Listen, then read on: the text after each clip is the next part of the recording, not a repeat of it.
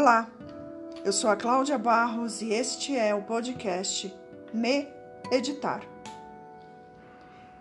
Seguindo a sequência do podcast anterior, eu vou dar a segunda dica de como lidar com a raiva sob a ótica budista.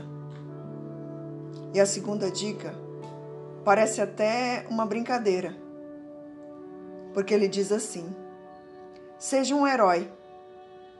E o heroísmo aqui é ser paciente, é a paciência. E por quê? Porque as emoções são perturbadoras. Elas são bem mais superadas quando usamos aquilo que é diametralmente oposto a elas, ou seja, o que é efetivamente oposto. Afinal, combater fogo com fogo não dá certo, né? E por que usar a emoção oposta? Porque é impossível para nossa mente manter duas emoções opostas ao mesmo tempo. Não dá para gritar com alguém e ser paciente ao mesmo tempo. Simplesmente não funciona.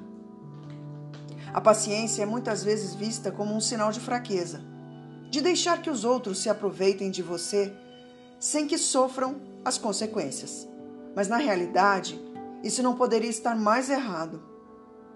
Quando estamos frustrados, é muito fácil simplesmente gritar.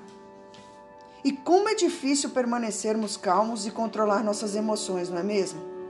Seguir nossos sentimentos para onde quer que nos conduzam não nos faz heróis. Pelo contrário, nos enfraquece. Então, da próxima vez que estiver a ponto de perder a cabeça e gritar, puxe a sua espada da paciência e corte a cabeça de sua própria raiva. Como você deve estar me perguntando, né? Podemos tentar respirar profundamente. Se notarmos que estamos ficando tensos e frustrados, isso pode ser um antídoto direto às respirações curtas e fortes da raiva. Podemos também contar lentamente até 100 para evitarmos dizer coisas que definitivamente vamos lamentar mais tarde. Ou, se estivermos em um confronto direto, talvez queiramos sair da situação antes que ela piore.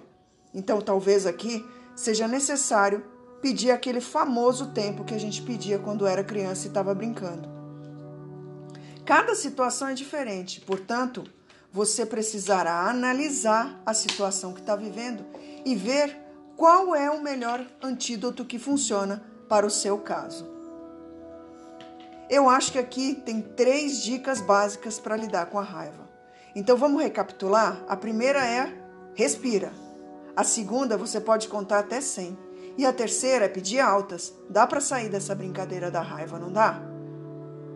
Espero que isso te ajude a lidar melhor com a sua raiva. Aqui desse lado tem me ajudado bastante. Eu costumo respirar e às vezes costumo me retirar. Ainda não consegui contar, mas acho que é um processo, né? Uma hora a gente chega lá. Gratidão por você estar tá aqui. Eu espero que isso faça sentido para você e eu te encontro no próximo episódio. Tchau!